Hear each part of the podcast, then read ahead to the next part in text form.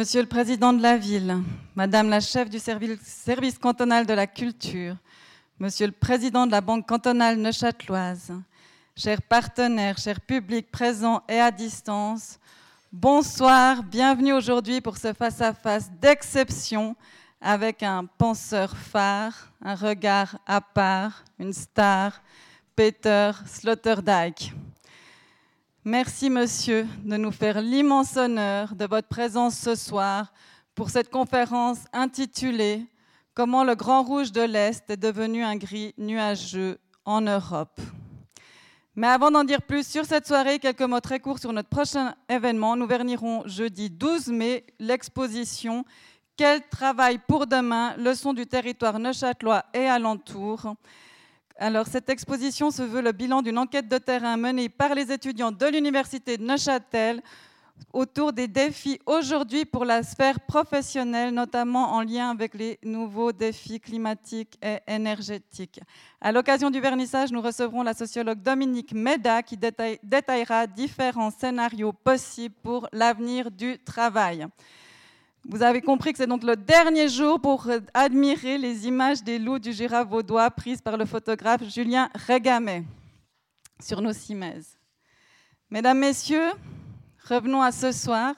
La venue de notre invité prestigieux marque le lancement de la première édition d'un festival inédit, Philexpo 22. Je donnerai la parole sous peu à Wissam Balaïs, coordinateur pour la Suisse romande, pour nous en dire plus sur cette riche initiative. L'événement s'inscrit également dans le cadre de la Semaine de l'Europe proposée par la ville de Neuchâtel et la Maison de l'Europe transjurassienne afin de laisser, plus d'espace à votre voix, Monsieur Sloterdijk.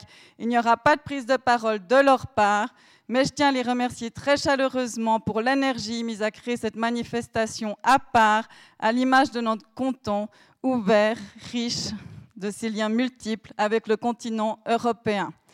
Merci bien sûr à nos partenaires de Philexpo pour leur confiance témoignée pour euh, inaugurer ici la manifestation, leur vision, leur professionnalisme. Je vous cède la parole, Monsieur Balaïs. Merci. Merci. Merci beaucoup Marie-Léa. Bonsoir à toutes et à tous. Alors je suis, je parlais très brièvement, je suis très très heureux et très ému aussi de vous voir aussi nombreux. C'est un démenti à cette idée que la philosophie est réservée à une, un petit nombre, à l'élite. Pas du tout. Euh, je suis très heureux de, et ému aussi de, que ce soir nous inaugurons euh, probablement ce qui est une première mondiale. J'ai demandé à Google, je crois qu'on est les seuls. C'est une première mondiale, un festival national de philosophie. Des festivals de philosophie, on en connaît beaucoup à l'échelle régionale ou locale, mais euh, je crois à l'échelle de tout un pays et en plus dans quatre langues, c'est vraiment une première.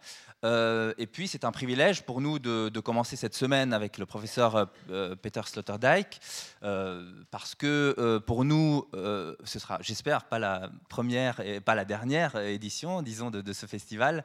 et pour nous, c'est commencer en, beauté. je ne suis pas, évidemment pas le seul à travailler pour ce projet. Ça fait deux ans qu'on y travaille. Euh, il y a toute une équipe qui sont euh, présents. Je, voudrais les nommer quand même Ilaria Fornaciari, Andrine Kohler, Tania Liebschwager, Gregorio De Marchi, Marco Chori, Émilie Breton et Philippe euh, Blum, qui tous travaillent depuis près de deux ans, comme je l'ai dit, à ce festival. plus précisément, de quoi s'agit-il? C'est un festival qui a lieu, comme je l'ai dit, dans toute la Suisse. Plus de 80 plus de 80 initiatives, 80 activités, 80 euh, événements auront lieu pendant toute cette semaine.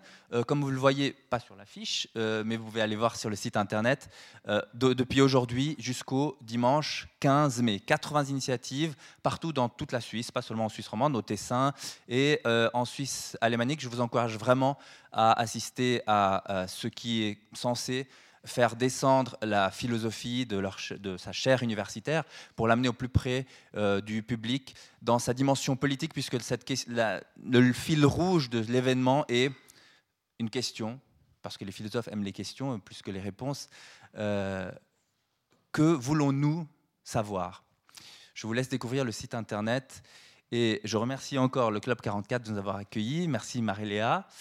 Et je crois qu'il reste encore une chose très importante, parmi les plus importantes, l'apéritif à la fin que nous, nous, offrons. Euh, et j'aurai le plaisir, puisque la philosophie commence d'abord par l'amitié, à partager ce verre avec vous après la conférence. Merci.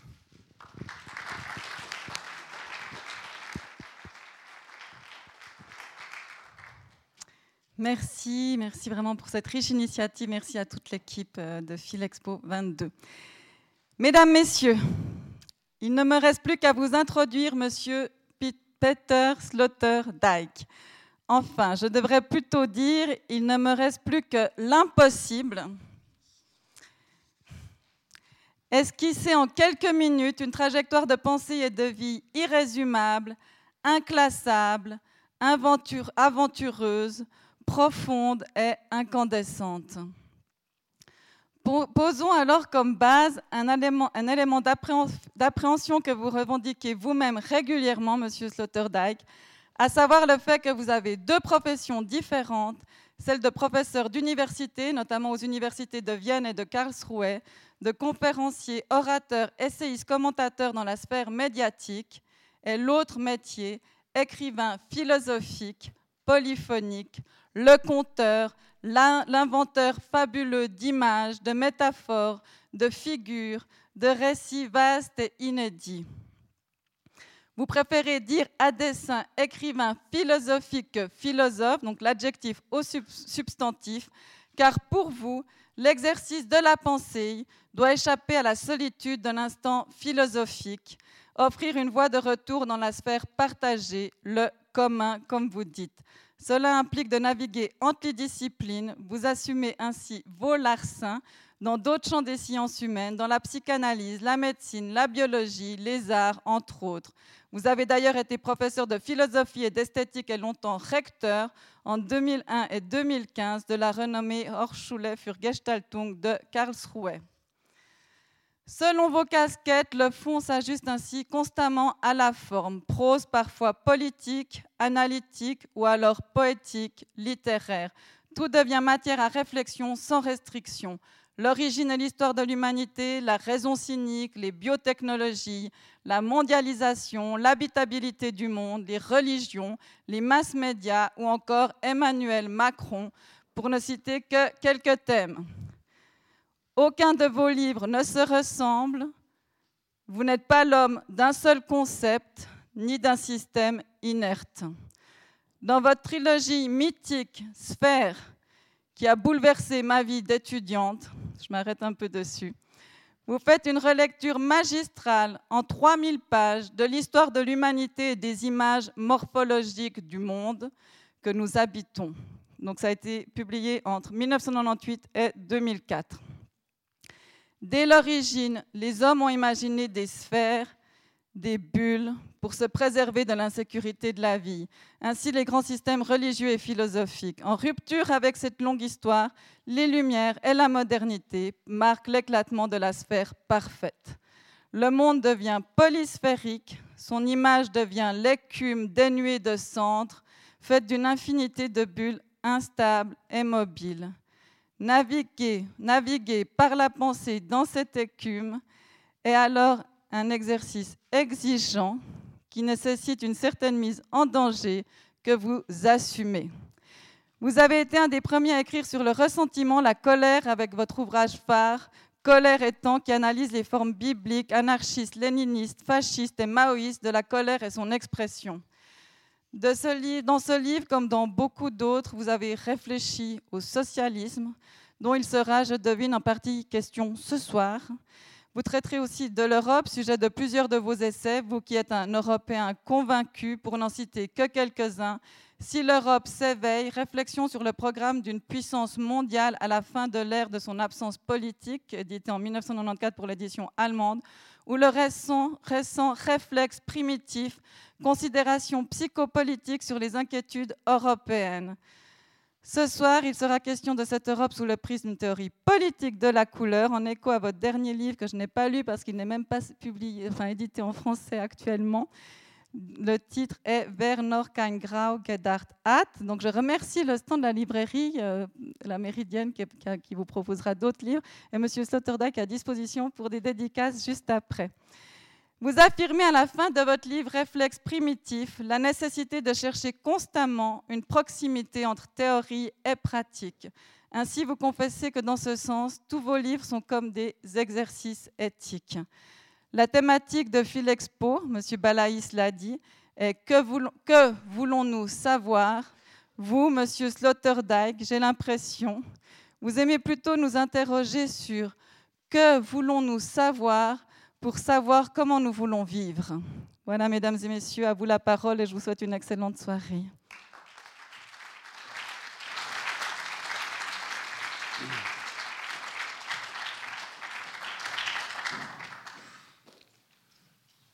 Merci infiniment, mesdames et messieurs.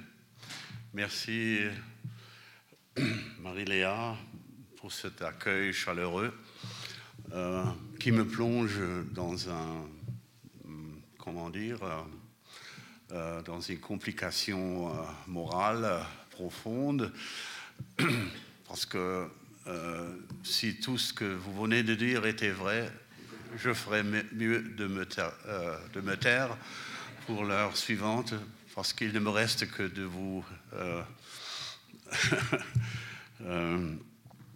décourager ou de décevoir.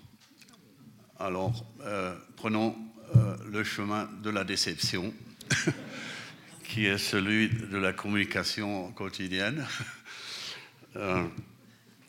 et je j'assume que la plupart euh, du public euh, accepterait la proposition selon laquelle euh, le terme chromatique gris fonctionne relativement bien comme symbole de l'absence de conviction. Ceux parmi vous qui se sont familiarisés avec l'œuvre du grand poète euh, anglais qui était T.S. Eliot, garderont en mémoire peut-être les vers euh, disant ce best, les vers formulés dans les années 20 du dernier siècle, ce best lack all conviction, while the worst are full of passionate intensity. Ja, qui veut dire, die, die Besten haben keine Überzeugungen. Und, und, die, und die schlimmsten sind erfüllt von leidenschaftlicher Heftigkeit. Äh, ich glaube, das ist, äh, pardon, c'est le, mauvais génie de la traduction euh, qui me prend de, temps à autre. Euh, L'absence de conviction qui euh, s'exprime dans le symbolisme chromatique du, gris peut aussi signifier la paralyse de la faculté de juger. C'est une crise de la faculté de juger euh, que, dont nous faisons l'expérience à chaque moment où la complexité du réel déborde nos moyens de bord de simplification. Parce que normalement, penser ne veut rien dire autre chose que simplifier les réalités jusqu'au moment où une décision, euh, une prise de position sera possible. C'est-à-dire, nous, euh, nous, sommes tous des simplificateurs nés, hein, plongés dans une complexité qui nous déborde. C'est euh, la définition épistémologique de ce que Heidegger exprimait par sa euh, formule connue et très peu comprise de être dans le monde. Euh, être dans quelque chose qui dépasse notre compréhension. Et la proposition dans hein, est donc le, le, mot de cette existentialité hein, qui nous, nous, jette dans quelque chose que nous ne pouvons pas épuiser intellectuellement. Néanmoins, on se rappelle que euh, Aristote a commencé son, euh, son euh, fameux traité qu'on nomme la métaphysique par la phrase Tous les hommes cherchent par, nature des connaissances, le savoir, surtout le savoir acquis par le regard par regarder ses pensées pour les anciens. Et il fallait attendre plus de 2000 ans euh, pour euh, voir avec l'arrivée de, Nietzsche que l'homme est aussi un, animal qui cherche à tout prix la, méconnaissance et, le non-savoir.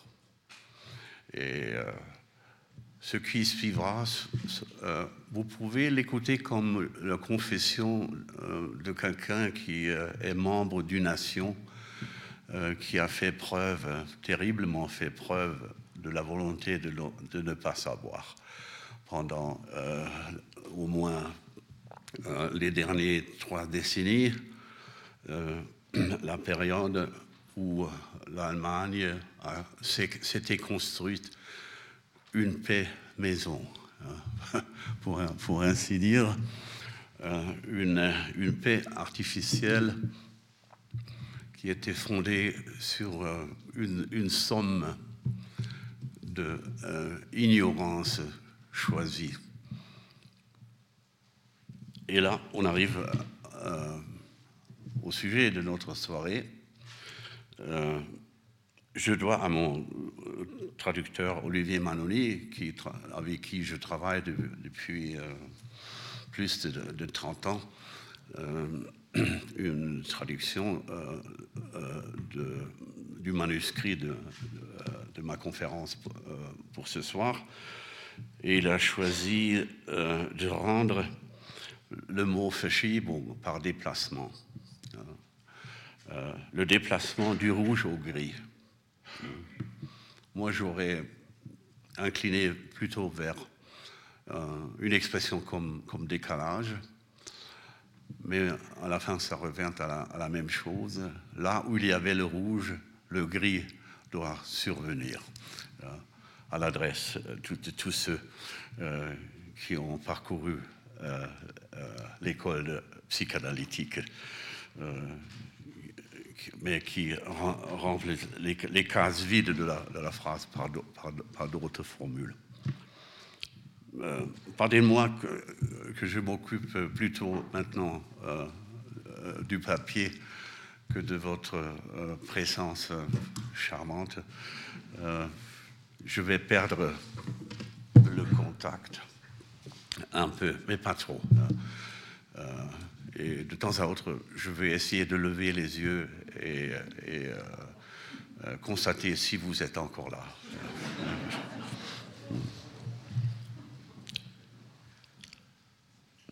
que des sociétés régies par le rouge l'on peut voir sortir des situations aux couleurs mêlées, maussades et même franchement grises. Voilà une sensation qui compte sur le sol allemand au nombre des résultats atmosphériques des trois ou des sept dernières décennies. Cela vaut, vaut en particulier pour le moment où l'Allemagne de l'Ouest, que l'on apostrophait volontiers jadis sous le nom RFA, Allemagne fédérale, reprit l'ancienne République démocratique allemande sous forme d'un dossier de faillite d'un parti unique qui avait régné pendant 40 ans, repris étant entendu ici au sens acceptable comme au mauvais sens du verbe. Et que cette entité artificielle qui fut depuis 1949 à la chute du mur le terrain de manœuvre du socialisme, d'un socialisme dans un demi-pays, ne soit pas simplement devenu une gérontocratie, mais est constitué un internat dirigé par de gris préfets qui incitaient, un établissement qui incitait ses pupilles à l'espionnage et à la dénonciation réciproque, avec les inévitables conséquences psychopolitiques que cela impliquait, nul ne l'aura formulé plus clairement que le journaliste Sergei Lochthofen de Erfurt, ancien collaborateur de l'organe de presse de la RDA, Das Volk, ultérieurement au journal Thüringische Allgemeine, qui dirigea avec succès pendant près de 20 ans à partir des années 99. Dans le tableau qui embrousse la moitié orientale de l'Europe se dévoile sous le diktat du parti unifié comme un laboratoire dans lequel fut menée une grande expérience de politique de couleur. Il s'agissait de constater par quels moyens on pouvait transformer en zone grise un vaste état de près de 100, 110 km. Si telle était la mission assignée, on admettra qu'au bout d'une décennie déjà, l'entreprise avait produit des résultats éloquents, et des plus éloquents encore avec chaque nouvelle décennie écoulée. Lorthofen nota laconiquement le résultat de cette tentative d'autométamorphose du rouge en gris en n'épargnant ni lui-même ni les autres. Citation. Dans le magasin, il y a du chou et des carottes. Il n'est pas nécessaire de faire la queue pour le lait et le pain mais on continue à énoncer et à espionner. Les opinions divergentes ne sont pas tolérées. Qui ne s'adapte pas est mis en prison ou envoyé à l'Ouest et même vendu s'il rapporte des devises. Beaucoup se taisaient, regardaient ailleurs, moi aussi. Le regard que porte sur, la vie de cette époque un nombre non négligeable de personnes passent par une trame grossière, le noir, le blanc, pas plus. Il y a des raisons à cela, mais dans mon souvenir, c'était surtout des notes grises qui définissaient la vie en République démocratique allemande. Le gris du brouillard industriel sur les toits de la ville, qu'on ne l'avait pas le droit d'appeler smog. Le gris des façades décrépies des maisons. Le gris au visage des jeunes femmes qui se pressaient d'aller chercher leurs enfants à la crèche quand elles sortaient de leur travail. Les voitures grises, les rayonnages gris dans les halles d'achat, le gris des circulaires et des décisions du parti du gris dans toutes les nuances, comme si toute autre couleur était couverte de moisissures, des gens gris dans un pays gris. On voit immédiatement que ces caractérisations ne concernent pas uniquement les valeurs visuelles. Elles recouvrent un spectre de perception dans le ciel et dans les immeubles, dans les rues et chez les gens. Elles dessinent des humeurs et des impressions éprouvées par des personnes et des collectifs. Mieux, elles atteignent le niveau d'un jugement psychopolitique global sur le mode d'être d'une population qu'on hésite à qualifier de nation.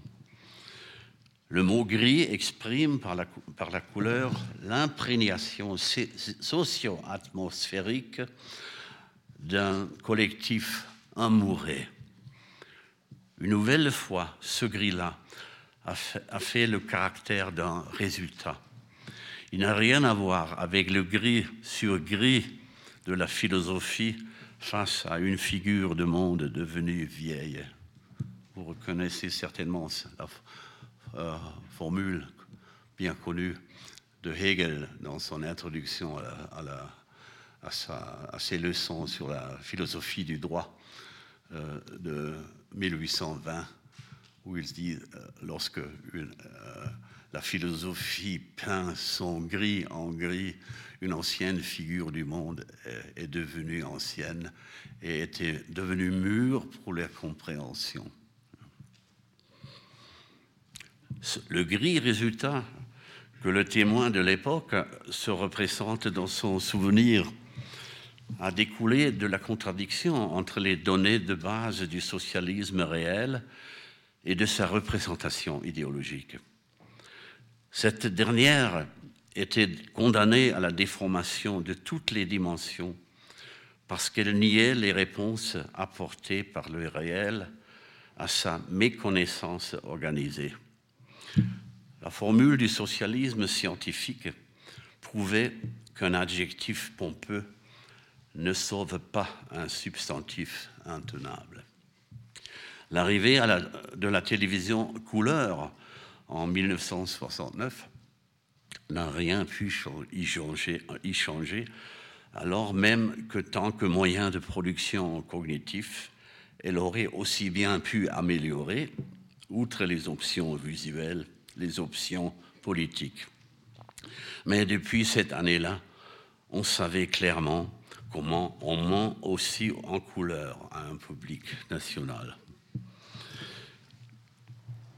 Quand on est disposé à considérer les archives du Staatssicherheitsdienst, la Stasi, comme la monstruosité qu'elle était et continue à être, au niveau local comme sur le plan de l'histoire du monde, un patrimoine culturel mondial de la déformation politique. On devrait, pour se faire une image plus complète, visiter un deuxième lieu d'archives dont l'existence est purement virtuelle et on y trouve le courrier privé, mais ouvert et passé à la loupe par la Stasi des citoyens est-allemands au fil de 40 ans. Une montagne de pages couvertes d'innombrables fuites dans la banalité, envoyées par des gens qui avaient appris de bonne heure à tenir leur langue. Il fait beau, tante Martha est enrhumée. Pour merci pour le petit paquet de bonbons Rustinetten. Un pays peuplé de gens qui sont apparemment arriérés et mentaux. Et ces lettres seront particulièrement instructives pour qui cherche une illustration de ce qu'une dictature peut faire des personnes. C'est l'Orthofen que je cite. Elles ont été rédigées par des auteurs qui se sont réveillés un matin après la guerre et ont découvert qu'ils étaient dans la zone. Vous comprenez l'expression la zone? C'est la partie de l'Allemagne occupée par l'Union soviétique. Et aussi dans les, églises, on parlait de nos frères et de nos sœurs dans la zone. Il fallait donner, évidemment.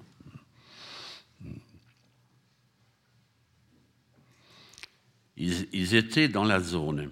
Sur ce, ils ont été ceux qui partaient apprendre le non-dit.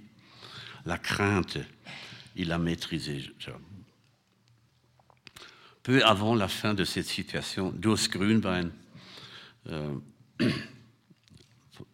poète très connu allemand, on ne voyait pas en nous en quel état d'âme était le nôtre en éteignant les cibles. Man erkannte nicht, wie uns zumute war beim Verschwinden der Ziele.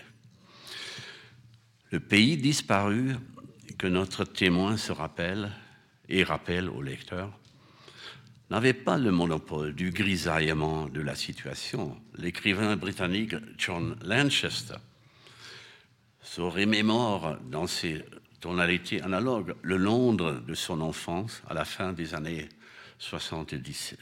70. Euh, le ciel était gris, les bâtiments étaient gris, les gens étaient gris, l'ambiance était grise, et ce qui était particulièrement gris, c'était le repas.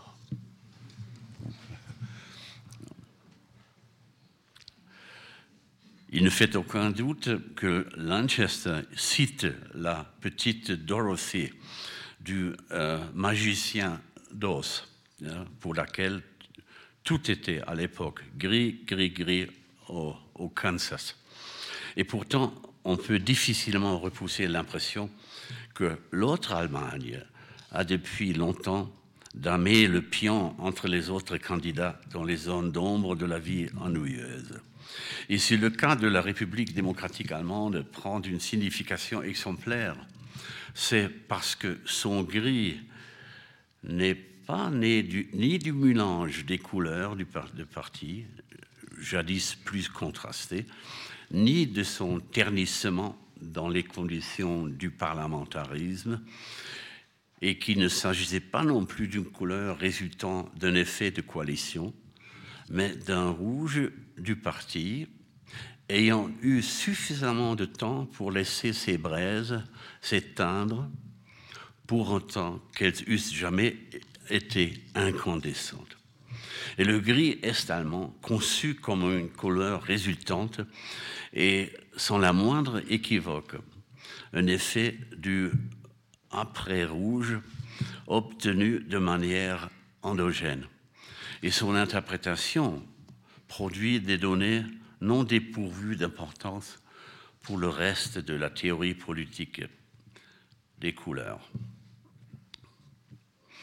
Les prémices de, ce déplacement du rouge vers le gris en Europe de l'Est comme en Europe de l'Ouest a englobé une période de trois quarts de siècle. Ils peuvent être datés à l'automne de l'année euh, 1924, lorsque Joseph Vissarionovitch Dugashvili, dit Staline, à l'époque âgé de 46 ans, cherchait une issue à la confusion des concepts et de la réalité qu'avait suscité l'opportunisme révolutionnaire de Lénine lorsqu'il avait proclamé que le putsch d'octobre de 1917 à Saint-Pétersbourg était les débuts d'une révolution, d'une révolution socialiste, déclenchant, déclenchant ainsi une guerre civile qui fit 5, 6 ou 7 millions de morts par arme à feu ou par famine et propagea une anarchie collatérale. Les indications vagues marquent ainsi l'état des choses proprement dit, parce que le trait majeur de l'histoire des Bloodlands, l'histoire euh, des territoires entre la mer du Nord et l'Ukraine, n'a-t-il pas été le, fait qu'après 1918, on se trompait facilement de plusieurs millions sur le nombre de morts? Ça fait partie de l'état des choses. Lorsque la guerre russe acharnée fut arrivée à son terme, avec la victoire de l'armée rouge organisée par Trotsky en 1922, les vainqueurs se trouvèrent dans la situation embarrassante de devoir passer en matière de socialisme de la phase des proclamations à celle de la construction. On avait créé après coup les présupposés de l'affirmation selon laquelle une révolution, une révolution socialiste avait eu lieu en octobre 1917. Et ni mentalement, ni physiquement, Lénine n'était plus à la hauteur de sa mission. Sa nouvelle économie politique improvisée provoqua un bref tournant pragmatique vers un état limité d'économie de marché. Son effet fut qu'on n'eut plus aussi fréquemment l'obligation qu'au cours des années suivantes, des années précédentes, de poser le diagnostic mort par famine dans la jeune Union soviétique.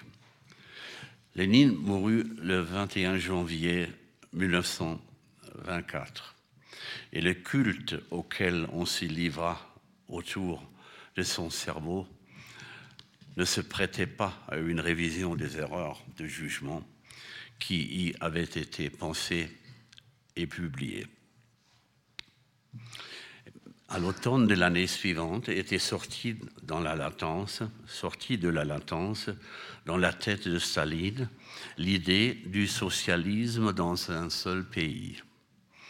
Et depuis le putsch de Saint-Pétersbourg, il s'était effectivement écoulé suffisamment de temps pour que les chefs soviétiques comprennent qu'ils attendaient vainement les révolutions des classes ouvrières en Allemagne, en France, en Italie et dans d'autres pays occidentaux, et qui auraient apporté à la Russie une aide indispensable. Et la haine que l'on éprouvait à l'égard des hommes de gauche en, en Occident euh, qui sabotait la spéculation sur les renversements politiques à la soviétique se développa pour devenir un a priori moscovite au regard de l'Europe. Et dans cette situation, Boukharine fit preuve de créativité devant son rôle de ventriloque de Staline, qui publia en avril 1925 un texte programmatique intitulé Pouvons-nous construire le socialisme dans un seul pays en l'absence d'une victoire du prolétariat ouest-européen. Et Staline reprit la balle au bon en janvier 1926 euh, dans un essai consacré aux questions de léninisme, probablement l'essai politique qui avait les, plus grandes conséquences d'un petit morceau de texte écrit par un homme euh, pendant le XXe siècle. La pointe stratégique consistait à transfigurer Lénine pour en faire un gigantesque maître de conférence de la dictature du prolétariat, lequel avait naturellement aussi son mot à dire sur la question paysanne, dont le poids dans la balance était plus que prépondérant. Au moment de la Révolution, euh, la population paysanne ou rurale de l'Union soviétique comptait 87% euh, de la population complète. Léninisme, telle fut la formule magique avec laquelle on pouvait parler de la Russie comme s'il s'agissait d'un pays industrialisé, d'un pays dans lequel le prolétariat, représenté par le parti, était appelé, grâce au parti, à avoir le dernier mot. Et la doctrine du socialisme dans un seul pays a son, a son importance si l'on veut remonter la trace historique du grisaillement est-allemand, parce qu'elle a provoqué de très bonne heure une instabilité des couleurs au centre du projet rouge. 200, euh, deux ans seulement avant l'improvisation du socialisme dans un seul pays par Staline et ses auxiliaires, avait eu lieu en Italie fin octobre 1922, cette curieuse marche sur Rome qui avait conduit au pouvoir le mouvement de Mussolini. Il s'agissait indiscutablement d'un coup de poker politique à peine moins spéculatif que celui risqué par Lénine à Saint-Pétersbourg cinq années plus tôt, aux yeux de ceux qui virent aussi après octobre 1917 et novembre 1918 des raisons de continuer le combat, ce et ce qu'on appelait l'État n'était plus qu'une entité facile à prendre par surprise. Et que le jour de la fondation officielle de l'Union soviétique, le 30 octobre, le 30 décembre 1922, est coïncidé avec euh, presque coïncidé avec la remise du pouvoir à Mussolini par Victor, par Victor euh, Emmanuel II, a dû faire sur la direction moscovite l'effet d'un persiflage diabolique. Quiconque prétendait attendre la révolution du prolétariat dans une nation occidentale devait subitement comprendre qu'une révolution peut en cacher une autre. La névrose traumatique que le coup inattendu de Mussolini avait provoqué chez Staline et ses clones politiques est à l'origine du fait que le nom italien des mouvements nationaux révolutionnaires européens de l'après-guerre ait été étendu pour devenir la quintessence de tous les courants non, non bolchevistes.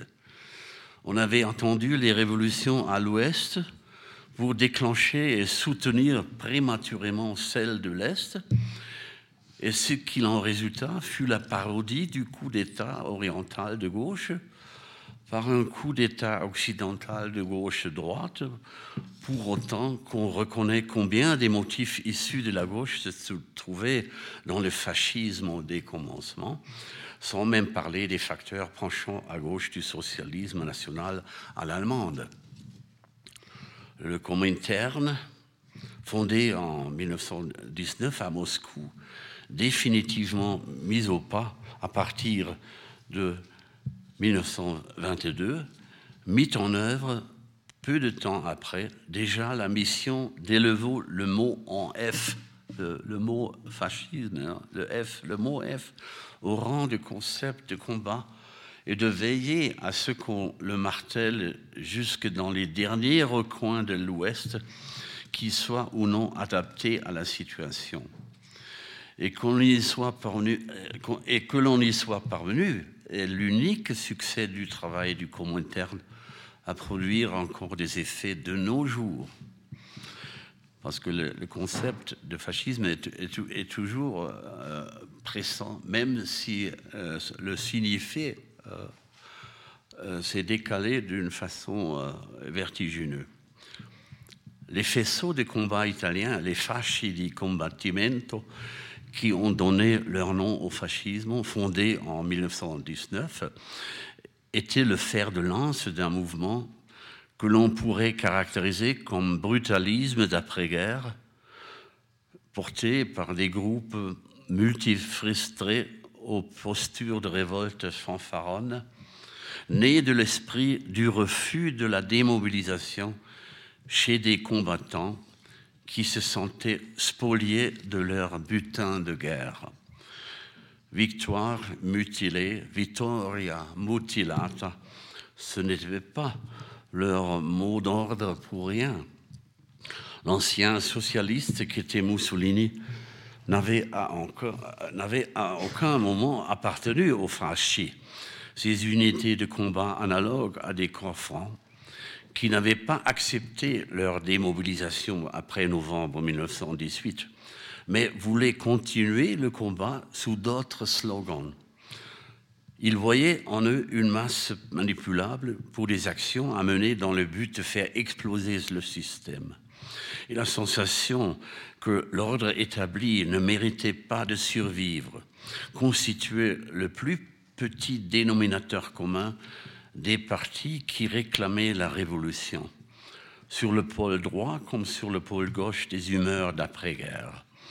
Et après la marche sous Rome de l'automne 1922, le nom fascisme devint à Moscou le mot-clé de tout ce qui dessinant un actionnisme pararévolutionnaire dont il n'était pas facile de dire s'il envisageait des attaques de droite contre la gauche ou des attaques de gauche contre la droite.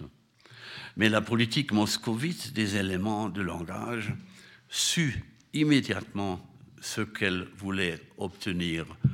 Le summum malum avait désormais un nom.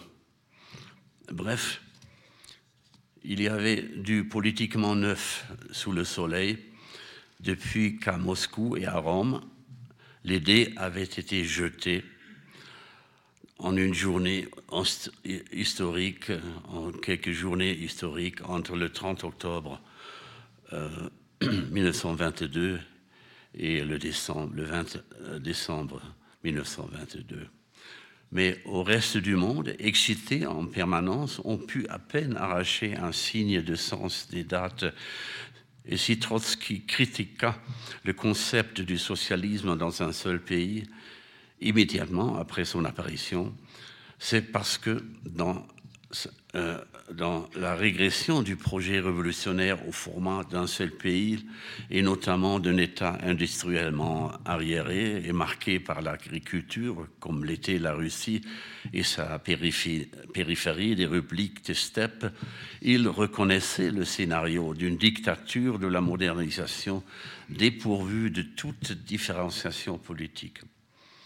Et ce moment de lucidité de Trotsky illustrait ce qui allait suivre, même si cette clairvoyance ponctuelle ne marqua qu'un simple épisode dans le cours d'un aveuglement permanent. Le potentiel d'un fascisme rouge était en germe déjà dans le concept du seul pays de Staline, aussi désespéré que logique compte tenu de la situation mondiale, pour peu qu'on comprenne que cette notion comme habitus que comme concept était né dans la conversion de l'expérience de la guerre mondiale en une gestuelle nationale révolutionnaire du type le combat continue. C'est une formule euh, euh, qu'on a vu revenir dans les années 60 en Italie, euh, lotta continua. En l'espace de quelques années, on verrait combien le chemin entre une évocation spéculative de l'impossible et sa mise en œuvre se raccourcit lorsque la désinhibition des restrictions liées à la morale civile, libération transmise par l'éthique de la guerre, fait paraître n'importe quel moyen comme approprié pour l'obtenir. Et quand Staline tendit la main pour se saisir du cours du monde, on avait atteint un moment où la manipulation totale, en tant que pensée sous forme de période planifiée, quasiment analogue à une économie de guerre, et en tant qu'autorisation d'anéantir tout ce qui se mettait en travers du projet, conquit son plateau haut pour ne plus jamais le quitter. La question posée par Goebbels en février 1943 à Berlin, dans le fameux Sportpalaz, Voulez-vous la guerre totale arriva sur le fond avec 20 ans années de retard.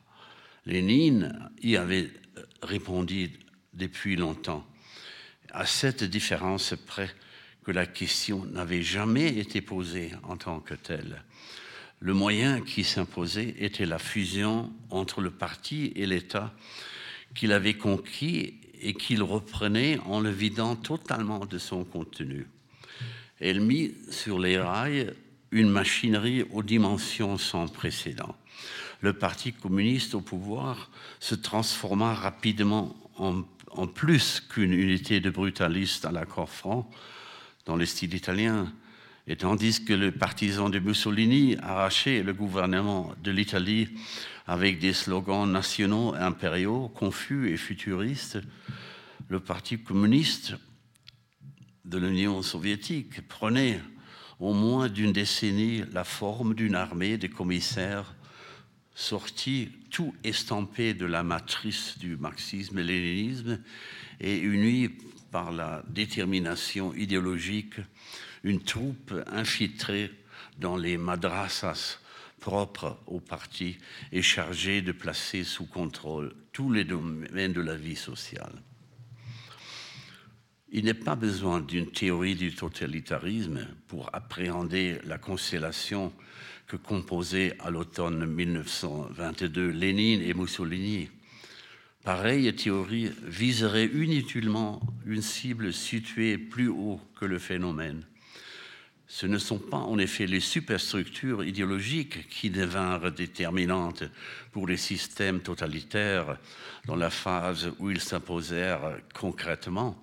Dans les deux cas, c'est la cohérence brutale à elle seule qui permit au kidnapping de l'État d'être pratiqué par une clique numériquement minuscule, par ces permanents formés en partie ses suivistes rapidement rameutés et son système de phraséologie omniprésent.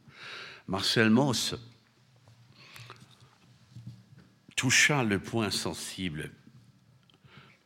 On aimerait dire de façon inoubliable lorsque, dans son commentaire de la conférence tenue le 28 décembre 1936 par Elie Halevi sur l'ère des tyrannies, il mit l'accent sur le principe sorélien de la minorité active.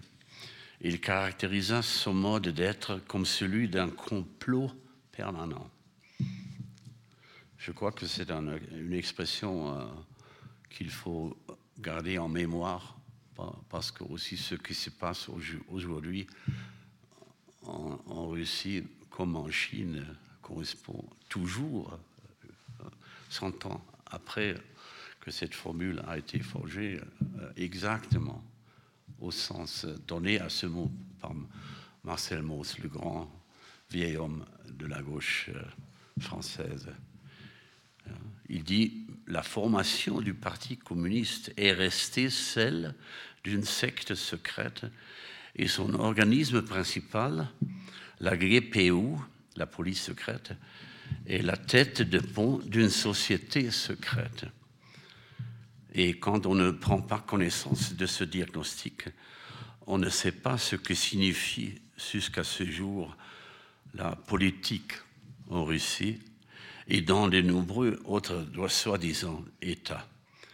Les événements survenus à la prise de pouvoir des islamistes en Iran en 1979 parlent le même langage, si ce n'est qu'on y appelle gardien de la révolution, ce qui, dans le cas de la Russie, signait Tchéka, GPU ou KGB, ou aujourd'hui FPS.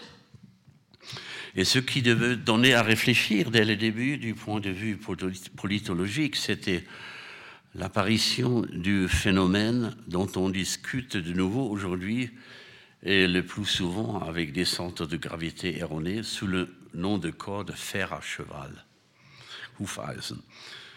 Il a mis les éléments isomorphes du fascisme au noir en résonance avec ceux du rouge. Et les effets d'écho rouge-noir parlent d'eux-mêmes et qui survolent le XXe siècle voient les analogies à l'œil nu. Les deux mouvements défendaient un futurisme sans frontières, que celui émane d'un centre de force défini par la biologie du peuple ou du fantasme de l'union des prolétaires de tous les pays, c'est-à-dire de ceux qui, par-delà les frontières des nations, produisent des prolétaires, c'est-à-dire des descendants sans patrimoine, mais porteurs de revendications sur des parts de création de valeurs qui leur seraient Et dès le début, ils ont évolué dans un dynamisme agressif. Les deux systèmes gouvernementaux ont été d'emblée dessinés avec un tel accent sur l'élément exécutif que la volonté de la direction y avait force de la loi par circuit court. La division classique des pouvoirs fut rabaissée au rang d'un décor que l'on conservait par ironie.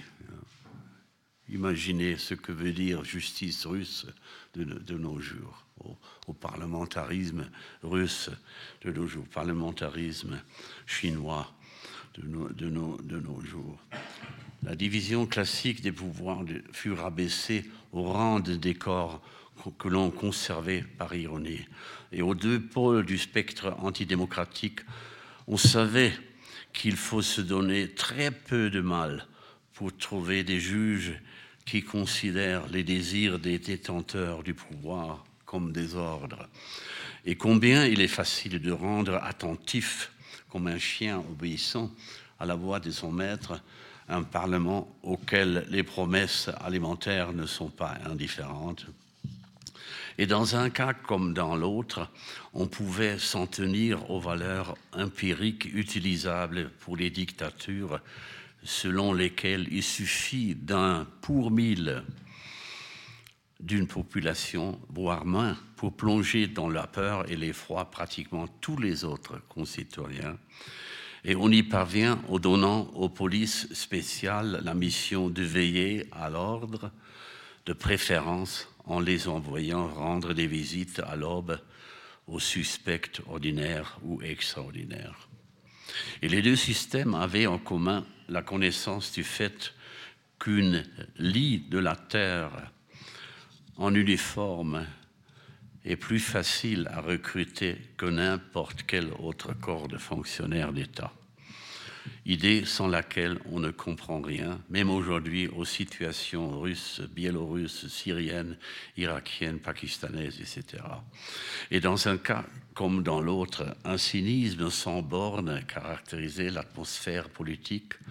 À Moscou comme à Rome, il était évident qu'aucun idéal officiel ne résisterait à son instrumentalisation idéologique des normes fixes dans les déclarations de principe, cédées avec souplesse au commandement des circonstances toujours extraordinaires.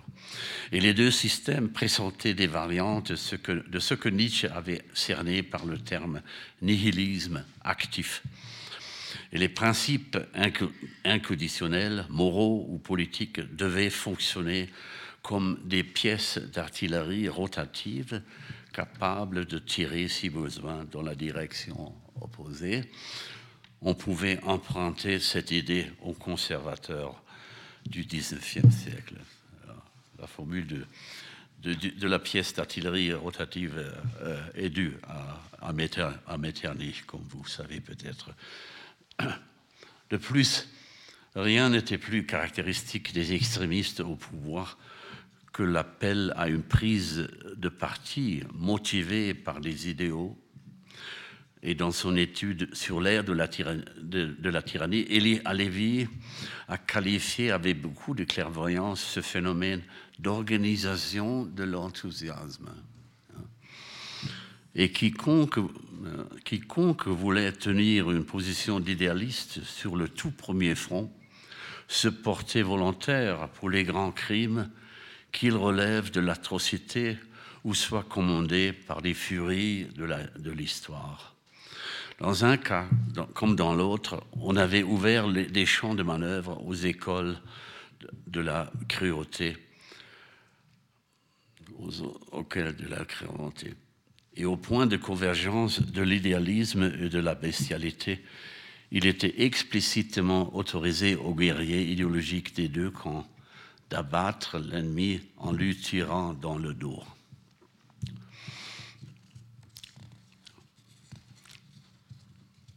Ou de le tuer de loin euh, grâce à l'artillerie euh, des fusées.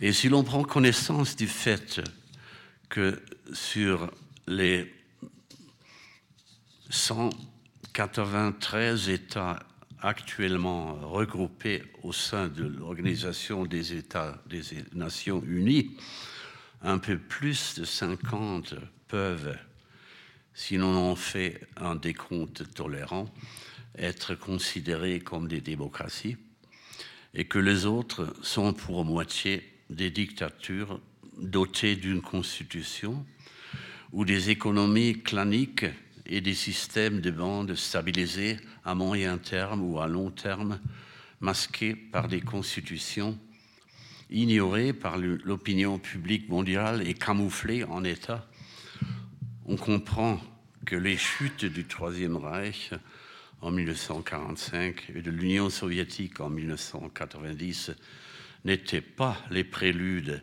à l'extension mondiale des situations d'état de droit ni a fortiori des systèmes démocratiques fondés sur la société civile. Pour terminer, ce qui a été exploré de manière expérimentale en République démocratique allemande à l'issue de la Seconde Guerre mondiale était un prélude maussade au drame idéologique des années 20 et 30 et il faudrait, se rappeler à ce propos que des idéologies élaborées agissent toujours comme des systèmes de diffusion de scénarios, de rôles, de costumes, de décors. Et l'organisation de l'enthousiasme entre en scène dans le rôle de la grande employeuse, dont il est vrai qu'enthousiasme et alimentation sont le plus souvent parallèles. Et dans le projet RDA, il ne s'agissait de rien de moins que de savoir si un socialisme formaté à l'échelon national, reterritorialisé en dehors de l'Union soviétique, pouvait devenir autre chose qu'un épifascisme rose pâle et repassé en gris qui se voyait condamné à masquer son identité au moyen de la rhétorique antifasciste. Et à partir de 1961, il développa sa, vraie fausse personnalité en édifiant le mur de protection antifasciste, la digue de protection antifasciste, inutile de souligner qu'il la manifesta aussi en tirant sur des personnes tenant de fuir de la République et en opposant des refus massifs aux demandes de visa de sortie. Pour terminer, lorsque Wolf Biemer, dans sa ballade Des vieillards corrompus, die Ballade von den verkommenen Greisen, die Ballade von den Greisen, interprété le 1er décembre 1989 euh, dans le hall 2 de la foire de, euh, de Leipzig, établissait à propos d'un Erich Honecker malade un diagnostic de syphilis stalinienne. Il touchait le point critique de ce régime usé, mais qu'il ait voulu reconnaître au vieil homme malade un reste de respect parce qu'il avait été mis en tôle pendant 11 ans par les fascistes, prouve à quel point la politique moscovite du langage par le biais de sa fixation sur le cas italien, euh, recherche toujours des succès de reproduction 65 ans après sa première expérimentation. Reste encore vulnérable jusqu'à notre époque au concept de fascisme bien rodé sortis de l'atelier de Staline des personnes et des groupes qui aimeraient passer pour la meilleure gauche en appliquant le vocabulaire déshumanisant de l'ère stalinienne aux personnes ayant d'autres soucis, d'autres passions, d'autres objectifs. Et ils n'ont toujours pas conscience du fait qu'en prononçant le mot fascisme, ils continuent à parler le langage du camarade Staline. Et leur confusion n'est pas totalement incompréhensible. Même Ernst Nolte, qui n'était certainement pas un homme du champ de gauche, reprit un élément de langage lancé par le Comintern pour l'Europe de l'Ouest et le reste du monde lorsqu'il tenta de résumer l'action française, le fascisme italien et le national-socialisme allemand comme le fascisme dans son époque. Hein, il s'est fait lui-même, même lui, il s'était fait piéger, tout en ayant clairement conscience du fait qu'il s'agissait dans chaque cas des phénomènes fortement idiosyncratiques. Et pourtant, de l'année 1936, le philosophe et historien Elie Halevi, l'un des érudits les plus reconnus de France, avait expliqué le système soviétique par le fait qu'un groupe armé s'était autoproclamé par l'État. C'est encore la formule du complot permanent. Sa conclusion dit très clairement, le soviétisme est sous cette forme littéralement un fascisme. 1936. Et il resterait à ajouter que le stalinisme n'était pas seulement un synonyme servi après coup de la terreur rouge, que Lénine, avec ses décrets de septembre 1918, avait proclamé moyen historiquement nécessaire de la politique. Il incarnait aussi la phobocratie rouge, le goulag rouge, la bureaucratie rouge, et par conséquent un groupe de phénomènes enchevêtrés par le biais desquels le déplacement rouge-gris se manifesta dès le début dans le système soviétique. Et ce qui était décisif, c'est que le gris stalinien ne résultait pas du mélange avec d'autres colorations, mais que celle-ci, au royaume, au royaume du parti unifié, ne pouvait d'emblée jouer aucun rôle. C'était à sa manière une couleur résultante en raison, des moyens avec lesquels on devait les obtenir par la force, l'accomplissement des objectifs. Et le gris se révéla ainsi comme la confession colorée, endogène d'une entreprise qui avait commencé dans le rouge profond.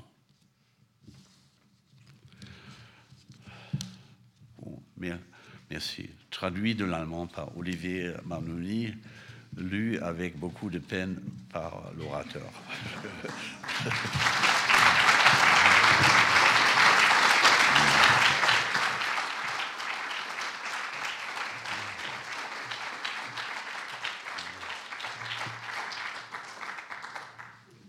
beaucoup pour ce récit assez glaçant. On se dit que les choses ne changent pas forcément. Mhm. Mais est-ce que ce...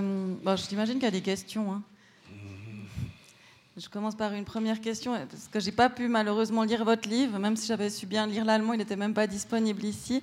Mais donc euh, cette question du gris, donc ce passage du rouge au gris dans le communisme dont vous, nous avez raconté, est-ce que c'est aussi le passage de n'importe quelle tendance qui prend le pouvoir, qui mmh. justement qui fait tout pour le garder, et met à l'écart les idéaux euh, qui portaient, euh, qui l'ont porté au pouvoir?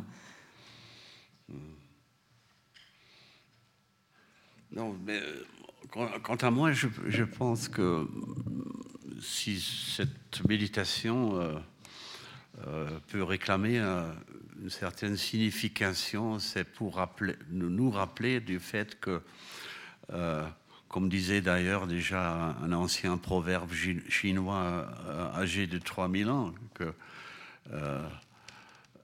l'ordre du monde dépend de l'ordre du langage et qu'un langage corrompu et notre langage, euh, même à, l'Ouest, est profondément corrompu.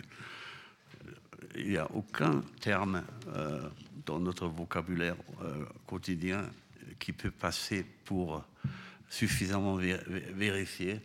Et, quand même, nous les prononçons avec la, plus grande nonchalance, comme, comme si l'on parlait le langage de la vérité nue. Ce n'est pas le cas. Et euh, j'ai fait un effort pour expliquer, euh, par l'exemple du terme fascisme, euh, ce que nous arrive si nous continuons à jouer le, jeu de langage stalinien hein, qui s'est répandu jusqu'au Kremlin d'aujourd'hui, où quelqu'un a eu la bonne idée de, dénazifier l'Ukraine. Mais on, euh, on, fait toujours euh, un, faux débat. On, pose toujours euh, la question à, nos collègues russes comment un, président juif pourrait-il être nazi ou fasciste? La, question est, posée de, mauvaise façon. Ce n'est pas la judéité qui protège euh, contre l'utilisation euh, de, ce terme, euh, c'est notre insouciance et, notre paresse idéologique dans la deuxième moitié du XXe siècle qui nous rend toujours sensibles à ce jeu de langage. Et il y a un, jeu pervers d'exportation, de, réimportation de la terminologie de la terminologie politique euh, stalinienne utilisée par euh, le reste du monde et réimportée en Union, en Union soviétique et repris par euh, la nouvelle Russie qui réarme son projet impérial par un langage stalinien. Ça, c'est extraordinaire. Et on se demande qu'est-ce que, qu'est-ce que euh, notre, notre copain Mussolini a à faire en toute cette histoire hein. Je dirais très très très peu. C'est simplement par l'amplification euh, voulue du terme fascisme. Euh, un, ce terme est un, symptôme névrotique dans, le jeu de langage de l'Union soviétique. Et toute la gauche euh, s'est fait piéger par ce jeu de langage. Et aujourd'hui, on nous présente la facture euh, de, nos déceptions et de nos autodéceptions, euh, parce que maintenant, nous, sommes, nous, nous, trouvons dans cette situation un peu précaire de soutenir un, un nazi juif euh, qui défend euh, son pays euh, contre une invention de dénazification. Hein. Avec un peu de sens d'humour, on, pourrait rire, mais on n'est pas encore en état de, rire véritablement. Peut-être on, va rire après le 9 mai, mais, pas maintenant. Malheureusement, ce n'était pas la, bonne réponse à votre question, mais euh, cela m'arrive de temps à autre de, répondre, de répondre à côté des questions. Euh, C'était un complément riche à votre récit. Mais on peut passer le, mhm. micro au public. Oui.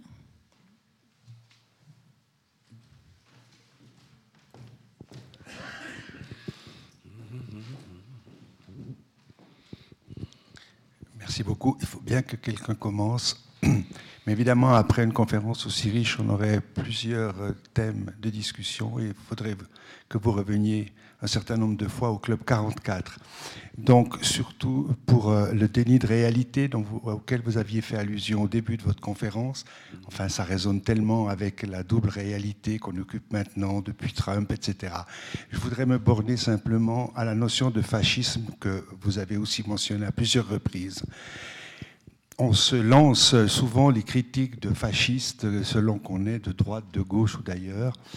Euh, une définition que j'ai entendue ce matin par euh, le journaliste français, je sais que vous êtes très informé de la politique française, Jean-François Kahn donnait de lui, avec le souci que ça représente pour lui, une définition du fascisme qu'il dit, définition scientifique, mais enfin, c'est la convergence des extrêmes.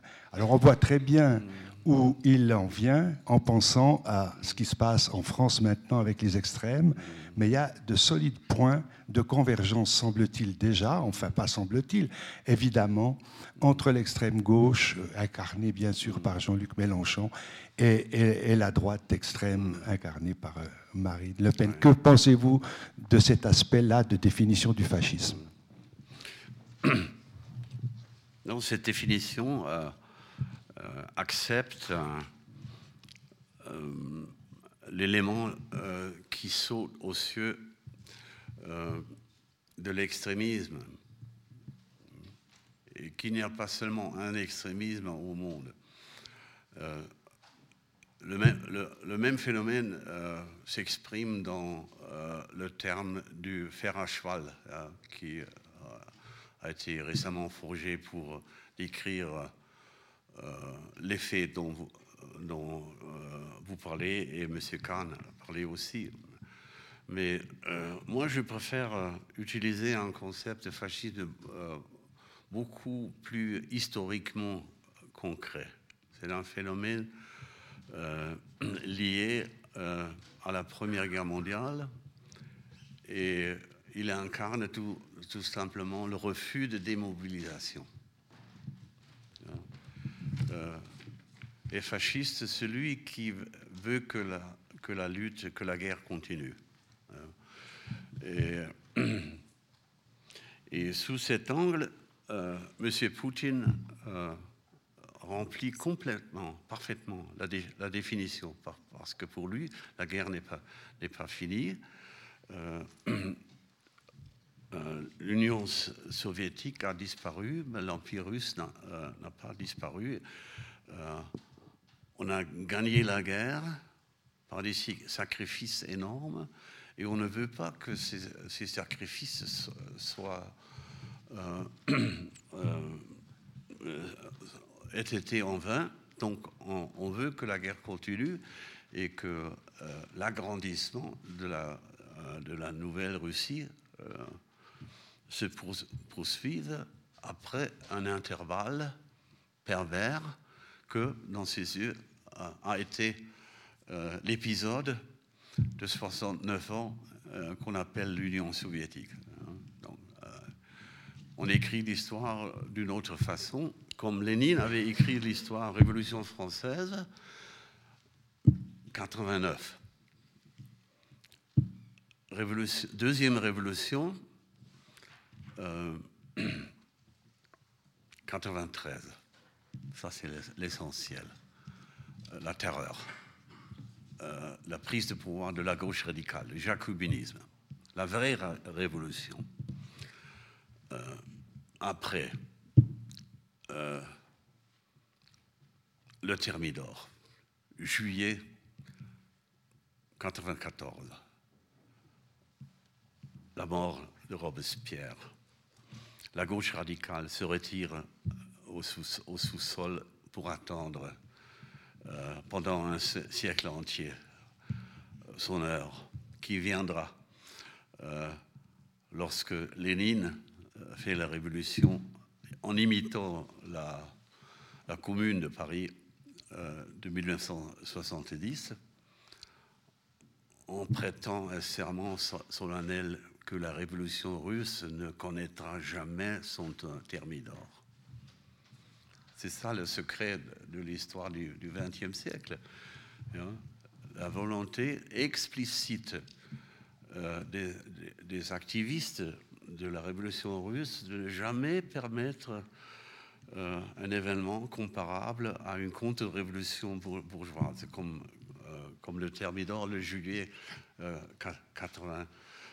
1994 qui, a, qui avait permis euh, la, carrière de Napoléon, qui a sauvé la révolution en la terminant. Oh, euh, je crois. Mhm.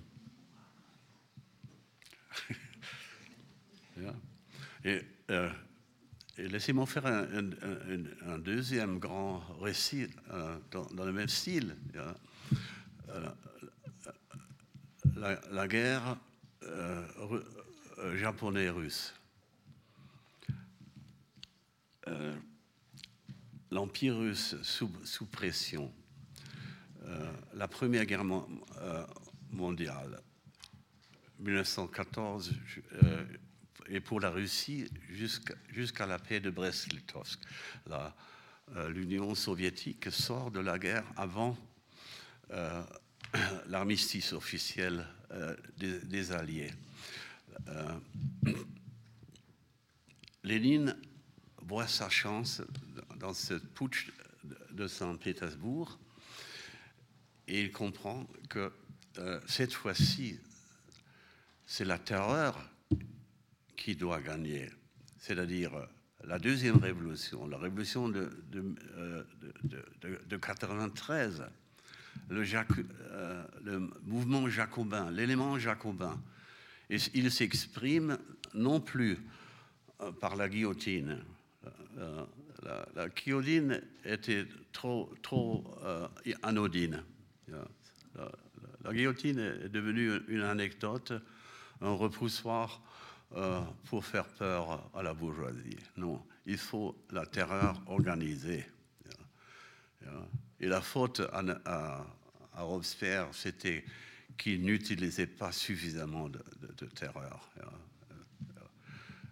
La Révolution française n'a pas échoué dans la tête de Lénine euh, parce que euh, la Révolution était trop, détestée par ceux qui se sentaient concernés, mais il n'avait pas suffisamment exercé euh, le pouvoir de la terreur.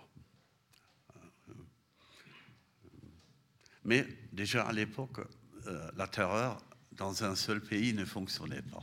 Hein, parce que euh, la, carrière de Napoléon, c'est la, preuve que l'internationalisation de, la politique européenne avait avancé à un tel degré qu'on ne pouvait pas tolérer euh, un républicanisme terroriste sur le territoire de la France. Hein.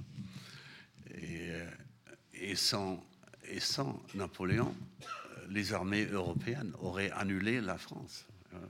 La France aurait pu disparaître euh, de la carte du monde euh, après les, les, événements de, de, de,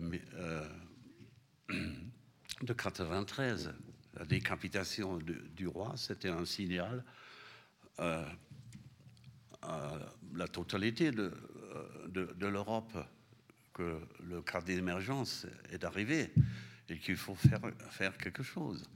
Hein. Et la France avait, la chance de produire un, génie militaire au moment où le reste de l'Europe avait décidé d'annuler la France.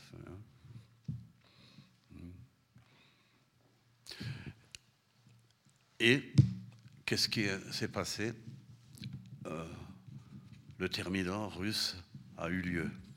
Hein, c'est l'événement principal de notre, de notre temps de vie. Hein, parce que 1990, euh, c'était le, Thermidor russe, un peu décalé. Euh, avec un retard historique considérable. Il aurait dû avoir lieu en 1953, immédiatement après la mort de Staline, mais on s'est laissé un peu de temps euh, pour rattraper euh, le, cours du monde. Mais maintenant, on est là.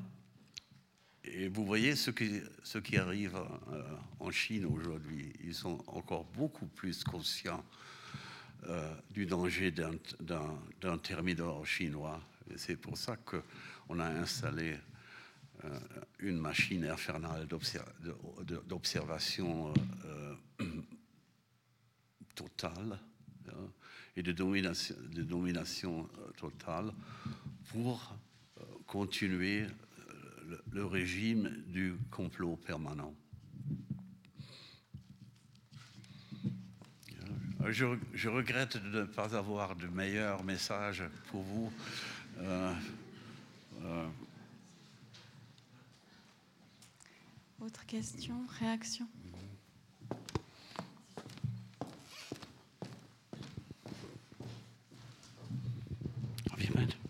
vous laissez, vous laissez supposer que nous sommes embarqués dans un processus, dans un système où il n'y a aucune échappatoire il n'y a aucune possibilité d'en sortir. Ou me trompe-je? Ça serait ma première question. Et la seconde, de quel gris voyez-vous la Suisse De quelle couleur grise voyez-vous la Suisse mm-hmm. La grise Non, vous voyez, euh, pour moi, euh, le, gris... Euh, représente un potentiel symbolique euh, pour décrire pratiquement toutes les situations euh, mélangées. Hein. Euh, et comme la réalité a toujours la structure de quelque chose de trop complexe, hein, l'élément du gris est toujours compétent et comme approche, euh, c'est un conseil sage euh, de penser au gris, parce que le gris, c'est ni noir ni blanc. et ça vous mène directement sur le, chemin, des, troisièmes valeurs. Et la troisième valeur, c'est euh, l'idée qui mène vers l'ouverture. Et dans cette, cette ouverture, euh, nous échappons à, nos inclinaisons vers euh, des fausses simplifications. Et à mon avis, la, philosophie euh, a la vocation de, de, nous montrer le chemin vers la non-simplification. Ou comme disait notre collègue Nietzsche, c'est la bonne volonté de nuire à la bêtise.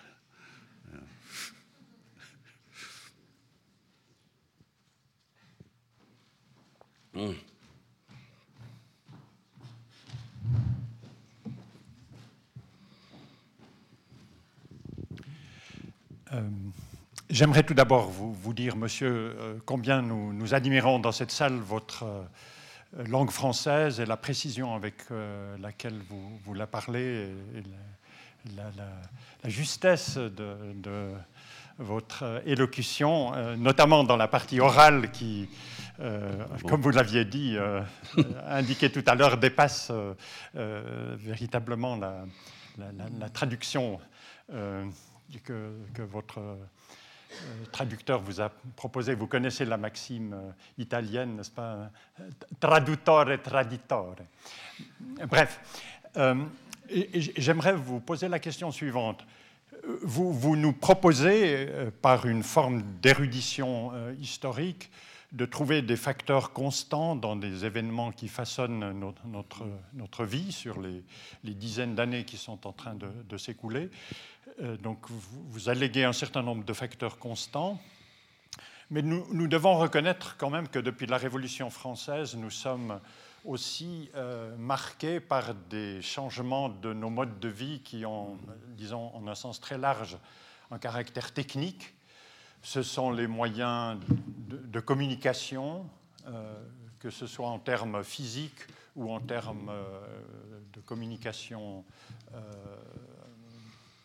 qui, n'imposent pas de, pas, la, transmission des informations. Nous vivons dans un autre monde par les modes de transfert. Vous avez parlé des, méthodes de contrôle de la population qui sont évidemment aujourd'hui quelque chose de, neuf.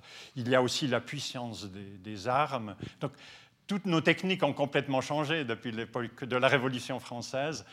Euh, alors, j'aimerais vous poser la question suivante. Quelle est l'importance de ce facteur technique qui font que nos nos moyens de communication sont très supérieurs, nos armes sont très supérieures, beaucoup plus destructrices. Mmh. Euh, comment mettez-vous ça dans le dessin que vous faites mmh. du cheminement historique euh, mmh. auquel nous sommes, dans lequel nous sommes lancés?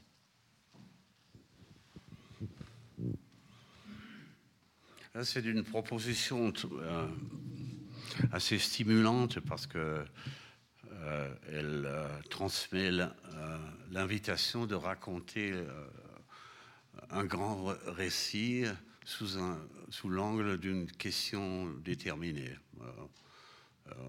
nos amis les écologistes nous ont enseigné de penser l'histoire mondiale comme l'histoire des régimes métaboliques, ou bien comme l'histoire de la production de blé ou de froment. Euh, et l'autre perspective serait euh, l'histoire de l'humanité comme euh, armement. Et de là, on, peut voir quelque chose de, de très significatif, hein, que la faculté d'imaginer la mort de l'autre grâce à à une arme à distance, euh, euh, a évolué d'une façon euh, beaucoup plus dramatique que la faculté d'imaginer les moyens de soutenir l'existence d'un être humain sur l'autre côté du, globe. Euh, donner la mort à distance euh, semble plus plausible que, euh, nourrir des êtres humains qui vivent à une distance de, 20 000 kilomètres de nous. Ça, dit quelque chose sur la nature de la pensée humaine, hein, parce que nous sommes tous des prisonniers de la logique binaire euh, donner la mort, donner la vie, euh, et la guerre comme procédé de décision entre les, entre les deux. Mais pour revenir à votre question, euh, vous avez parlé de la Révolution française et ses conséquences. vous savez, l'anecdote préférée que j'aime citer, c'est celle qui raconte que Richard Nixon s'était rendu pour la première fois en Chine pour nouer euh, des rapports avec ce pays euh, qui était un, pays ennemi jusqu'à ce moment-là. Et euh, on a ouvert une nouvelle période de, de rapports internationaux entre les États-Unis euh, et la Chine. Le résultat était catastrophique parce que les, États-Unis ont fait preuve d'une attitude de condescendance pendant une vingtaine, trentaine d'années avant de s'apercevoir que la Chine était en train de, euh, euh, comment on dit en allemand, über den Kopf zu wachsen. Ja. Et, et, Nixon euh, avait été instruit par, ses conseillers euh, que euh, Chu Enlai, avec qui il parlait, euh, avait fait ses études en, France. Et pour lui faire pla plaisir, il lui posait la question Qu'est-ce que vous pensez de la Révolution française? Et Chu Enlai aurait répondu Il est trop tôt pour le dire. Donc c'est le début d'un petit cours de logique chinois, logique chinoise. Hein? Vous, vous, voyez, hein? uh, too early to tell uh, in the original version of the anecdote. Uh, too early to tell. Nous, nous, nous, tous sommes, piégés par la, la conviction de de savoir ce que la Révolution française voulait dire et ce qu'elle signifie pour nous. Et euh, avec euh, un petit regard de, euh, vers Chu Enlai, on pourrait devenir un peu plus prudent. Et, et on pourrait se poser la question si c'était vraiment une réussite. Est-ce que c'est une réussite si après une révolution, il y a euh, cinq ou six restaurations monarchiques dans un seul pays Il faut euh, comptons ensemble. on a Napoléon, euh, on a euh, Louis XVIII, on a Louis-Philippe, on a Napoléon, euh, Napoléon. Euh, il y a des petites rechutes dans la République et on a euh, le, gaullisme euh, comme rechute cachée. En attendant euh, la sixième République. Mais moi, je, préconise euh, la considération élargie, les, la longue durée, mais pas dans le sens euh, de, l'école fran française, hein, la longue, euh, la, la longue durée euh, au niveau de l'histoire des événements.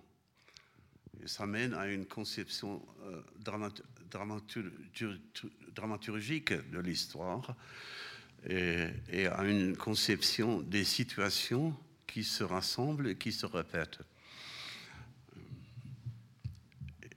Et normalement, nous ne comprenons pas le jeu dans lequel nous sommes pris. Nous, nous nous comportons comme, les fourmis euh, qui se promènent sur un tapis perçant euh, et ne reconnaissent pas euh, le, schéma et de la texture du, tapis. Mais avec un peu de recul, on peut essayer de, se rendre compte de l'endroit où, où l'on se trouve dans le grand tissu. Et s'il y a un élément de, positif dans le drame que nous vivons euh, avec l'Ukraine et, la Russie, c'est que cela nous rappelle vraiment euh, que, les, vrais drames ne peuvent être compris que dans le cadre d'une euh, grande théorie de, des récits historiques. Et comme nous plongeons de plus en plus dans une forme de, euh, vie présentiste. Personne ne, comprend plus euh, des, des, histoires dont les racines remontent de quelques générations. Et personne ne se pose la question que sont devenus tous les morts sur le, le territoire de l'Oricie après 1914. Il n'y a, aucun, presque aucune trace de travail de deuil auprès le, peuple russe pour une 100, millions de morts euh, euh, qui se sont accumulés au, cours, au cours d'un siècle. Qu'est-ce qu'ils sont devenus? Et selon euh, le savoir de, nos amis les, psychanalystes, la psyché humaine est structurée comme une crypte, hein, c'est-à-dire une, église avec un sous-sol où les, morts de la paroisse hein, sont enterrés, mais ce sont des, morts sans enterrement. Hein, et, toute la Russie est un, un, grand château hanté par, par, les morts euh, de la Tchéka, les morts du stalinisme, euh, par les, fous de l'époque de, de, Brezhnev, par les, les enfermés du, du système du, du, Goulag qui, qui persiste. Euh, Navalny n'est qu'un cas particulier qui nous montre que le goulag n'a pas disparu. Et la justice qui mène vers le goulag existe encore. Et les juges sont tous encore là. Et les, et les morts parlent à, travers les, juges injustes. Donc, euh, mais encore une fois, j'aurais voulu raconter une histoire euh, beaucoup plus drôle. Euh, je, je, vous propose de chanter une chanson de mai. Euh, surtout euh, avec le temps qui fait, euh, ce qu'on appellerait une action contre-intuitive. Hmm. on a le temps pour ah, hmm. continuer On a encore le temps pour hmm. une question, un commentaire. Ah. Ah.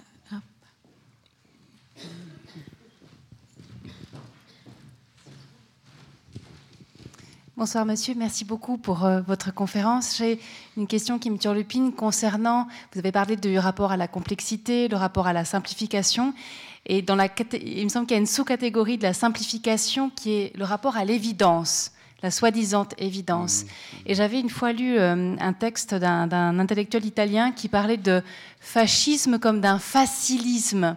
Euh, ce rapport à l'évidence, ce rapport à, cette façon d'opter toujours pour l'explication la, plus simple, mais en, faisant croire qu'elle va de soi. Et moi, j'avais envie de vous entendre euh, là-dessus parce que je trouve qu'il y a quelque chose dans le langage, vous avez beaucoup parlé du langage, où on est beaucoup dans les, dans les mhm. parties d'extrême droite ou, mhm. ou, de gauche en tout cas, euh, enfin surtout de droite, je dirais. on est dans ce, dans ce rapport à l'évidence que je trouve extrêmement problématique, mhm. le bon sens. Et ça, cette notion de bon sens aussi, j'aimerais vous entendre là-dessus, s'il vous plaît. Oui, dans, un cadre de réflexion euh, qui laisse de côté euh, la, dimension historique.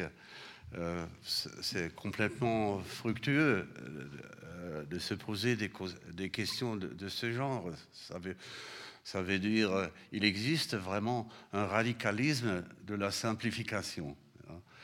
Parce que nous tous simplifions tous les jours, euh, mais on n'est pas vraiment euh, des radicaux.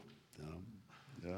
Et on cède la plupart du temps euh, à, l'évidence de la complexité croissante. Hein. Mais le radicalisme de la simplification nous mène sur des chemins, mais c'est plutôt un sectarisme qui s'annonce par cette forme de pensée. Tandis que le fascisme historique est lié à une situation très très précise et définie. C'est la volonté de ne pas déposer les armes avant, avant, euh, avant quoi euh, L'armistice ne nous regarde pas. C'est le mot de, de tous les fascistes, hein. euh, le, mot d'ordre. Vittoria mutilata. On a gagné et pourtant on n'a pas gagné. Hein on nous traite comme si on était du côté des, perdants. Euh, ça, ne, ça, ne, marchera jamais. Hein. Et, euh, et, même dans le comportement de M. Poutine, vous voyez cet élément. Parce que avoir gagné la guerre et néanmoins euh, être traité comme si la Russie était un pouvoir mineur. inconcevable. Vittoria mutilata. Le, la, formule re, revient de temps à autre. Et, l'autre formule, lotta continua, ça, euh, ça revient aussi. Et le radicalisme de la simplification se sert toujours de, de ce genre de, euh, de, réduction. Mais à mon avis, euh, pour vraiment comprendre ce qu'était le fascisme dans son époque, euh, pour reprendre la for formule d'Ernst Ernst Nolte, il faut re re regarder euh, les conditions historiques.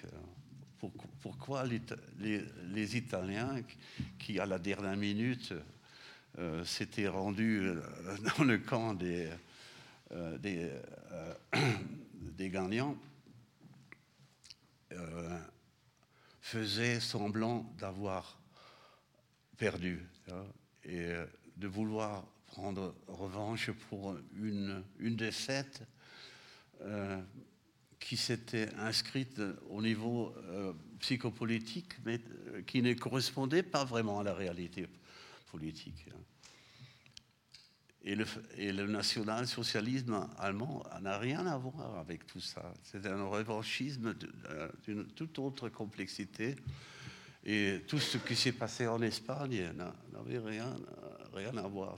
C'était un, catholicisme de, de, de, devenu euh, euh, devenu fou, euh, fou et euh, cherchant l'alliance euh, avec le militaire. Euh, ce sont des cas complètement di différents. Et c'était la simplification stalinienne qui est toujours dans l'air et qui peut causer des malentendus terribles.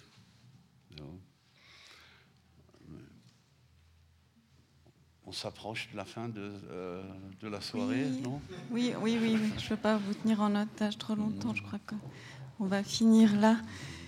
Merci beaucoup. On va vous applaudir d'abord.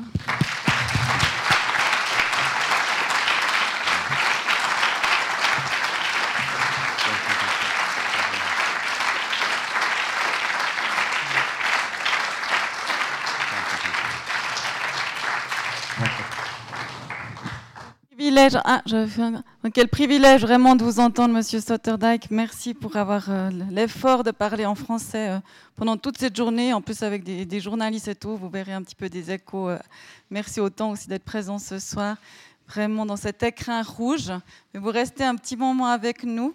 Parce qu'il m'a demandé si c'était toujours gris ici à la chaux de fond. Donc vous pourrez lui dire qu'il fait aussi des fois très bleu et très blanc, pas noir et blanc, mais bleu et blanc.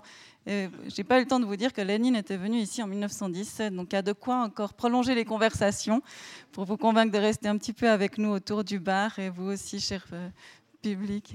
Oui, beaucoup d'autres euh, qui sont venus. Donc, euh. Mais vous allez faire quelques signatures, vous m'avez dit, hein, des livres un petit peu. Donc merci encore mille fois et merci, belle fin de soirée. Hein.